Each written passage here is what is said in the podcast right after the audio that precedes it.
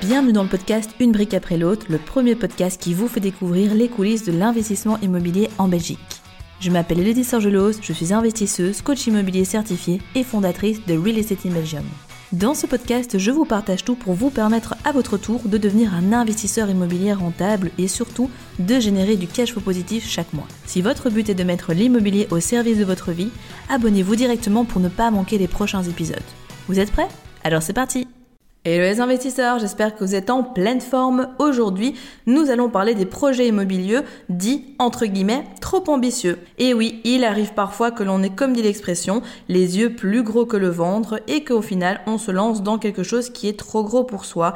Alors qu'eh bien, on aurait mieux fait, et ce, tant au niveau de notre temps, de notre charge mentale, de l'énergie et de l'argent qu'on peut y mettre, de commencer par quelque chose de plus petit et d'y aller progressivement.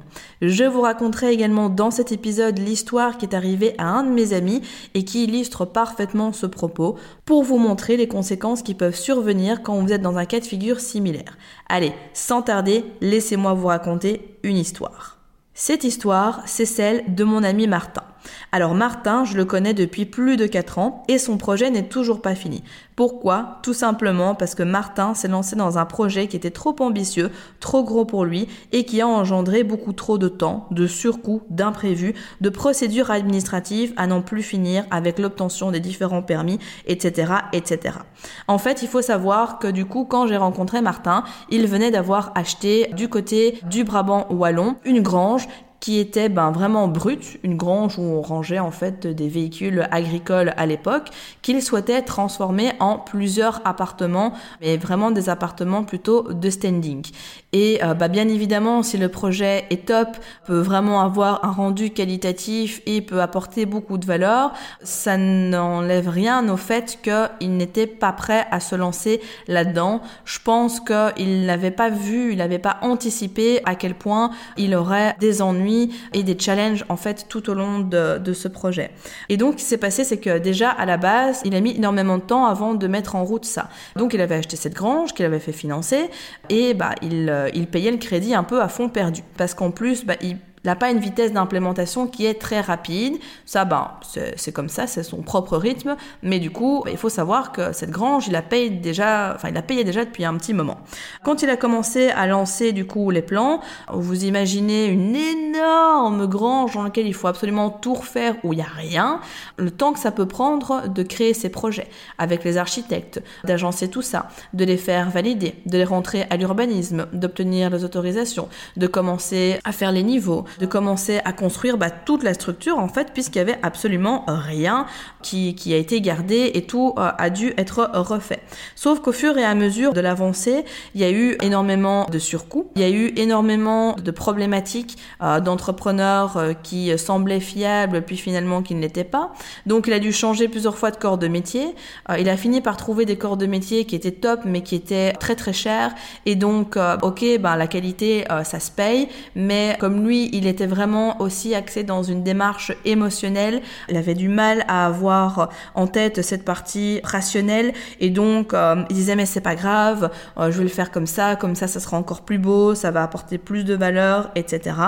Jusqu'au bout d'un moment où en fait ben, il s'est retrouvé complètement bloqué puisque les demandes de crédit supplémentaires qu'il faisait à la banque n'étaient plus accordées parce que le projet avait déjà largement dépassé euh, le million d'encours juste pour ce projet-là donc vous imaginez les crédits qu'il y avait dessus. Même avec un différé pendant les travaux, ça représente une charge de crédit énorme pour quelqu'un qui a un salaire dans la moyenne. Donc son épargne a commencé à fondre comme neige au soleil pour se retrouver dans une situation où il, savait encore tenir deux mois et sans ça, bah, il allait être euh, en faillite puisqu'il avait plus d'argent personnel pour pouvoir euh, payer en fait euh, ce qui était lié à, à ce projet-là.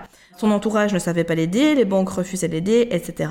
Donc, il était complètement bloqué. Il faut savoir que sur les trois unités qu'il était occupé de rénover, il n'y en avait aucune qui était terminée. Elles étaient encore toutes en chantier. Et donc, il savait même pas déjà commencer à en louer. Entre parenthèses, la proposition qu'on lui a faite, c'est lui dire écoute, parce qu'en plus, il faut savoir qu'il voulait vraiment faire quelque chose de très très très haut de gamme.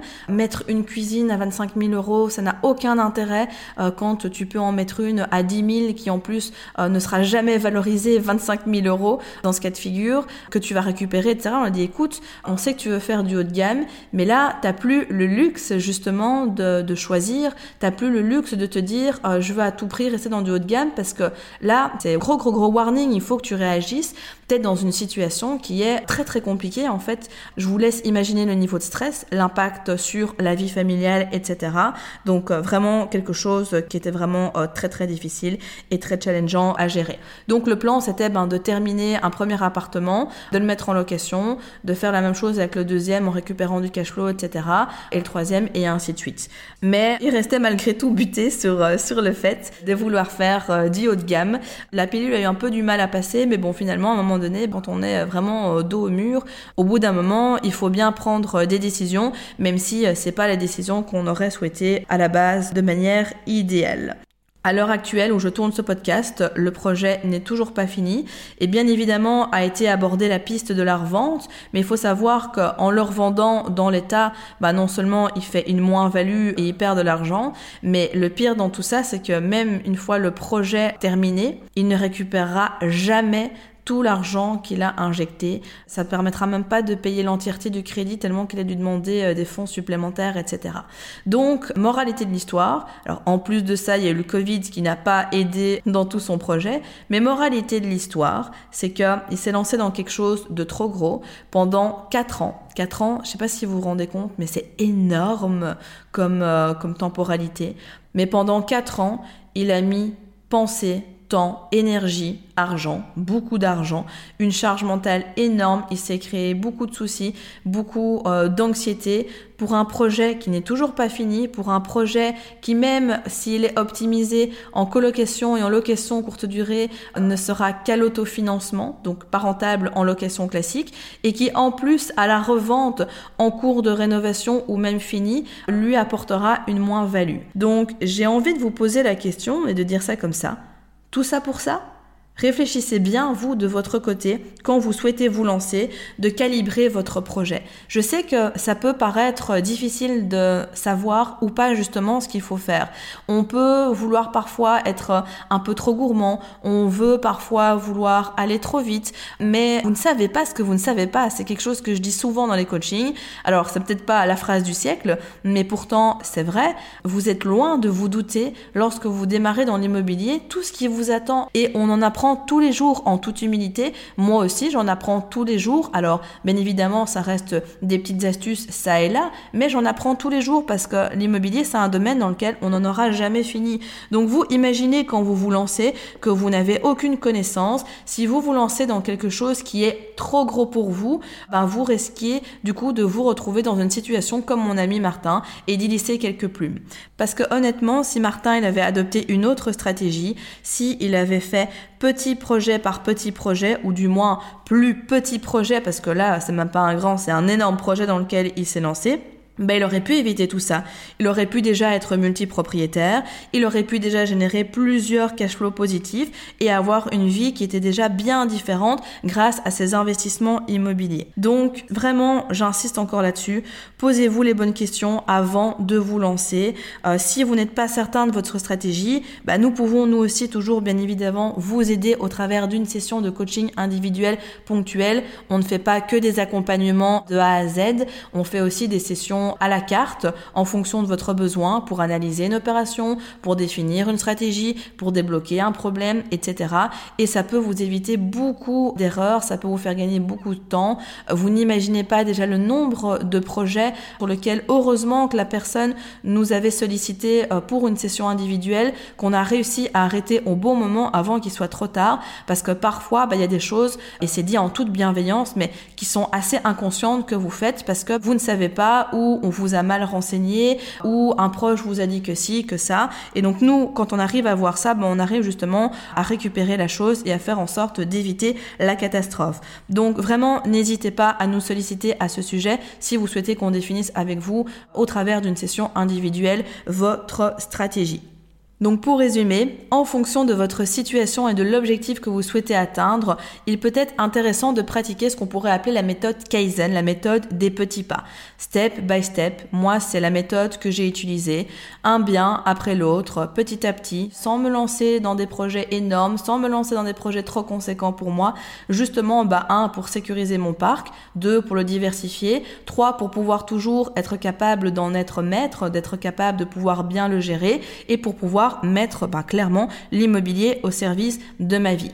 Alors, ce que je voudrais terminer par vous dire, par vous partager, c'est qu'en fait, il y a plusieurs moyens d'arriver à votre destination. Vous pouvez soit décider de réaliser plusieurs gros projets, il y en aura moins, peut-être deux, trois gros projets pour arriver à votre objectif. Vous pouvez choisir des projets moyens, là il y en aura un petit peu plus, peut-être 5, 6, ou vous pouvez décider également de faire plusieurs petits projets à la suite l'un de l'autre. Là forcément, il y aura une démultiplication au niveau du nombre d'unités, mais euh, qui vous amènera également à votre destination finale. Comme dans tout, il y a avantages, il y a inconvénients. C'est pas le sujet ici que j'ai envie euh, d'aborder avec vous, mais c'est pour vous montrer que en fait, véritablement, il y a toujours plusieurs manières d'y arriver. Euh, c'est à vous de choisir quel est le voyage. Comme quand on part à l'étranger, est-ce qu'on part en avion, en train, en voiture? Bah ici, c'est un petit peu la même chose, transposé à l'immobilier. Donc c'est vraiment à vous de voir ce que vous le sentez. C'est très important. Ne vous faites pas influencer par les autres. Ne vous dévalorisez pas.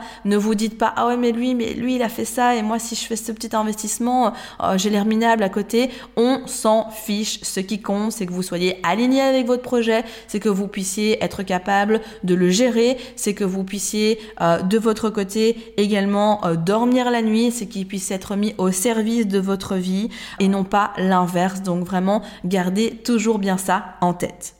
Dans le prochain épisode, nous parlerons de financement immobilier, un sujet que vous adorez, n'est-ce pas?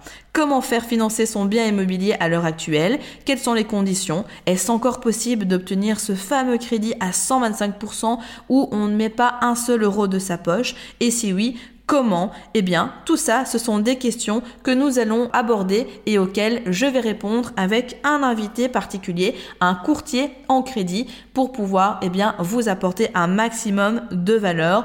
Donc, il ne me reste plus qu'à vous dire, soyez au rendez-vous. Bravo, vous êtes arrivé à la fin de l'épisode. Nul doute qu'avec cet état d'esprit, vous accomplirez de grandes choses. D'ailleurs, si vous souhaitez aller plus loin, je vous invite à cliquer dans la description afin de réserver un appel avec un membre de mon équipe pour discuter de votre situation et surtout mettre en place un plan d'action concret pour atteindre vos objectifs immobiliers. En attendant, prenez soin de vous et on se retrouve très vite pour de nouvelles aventures.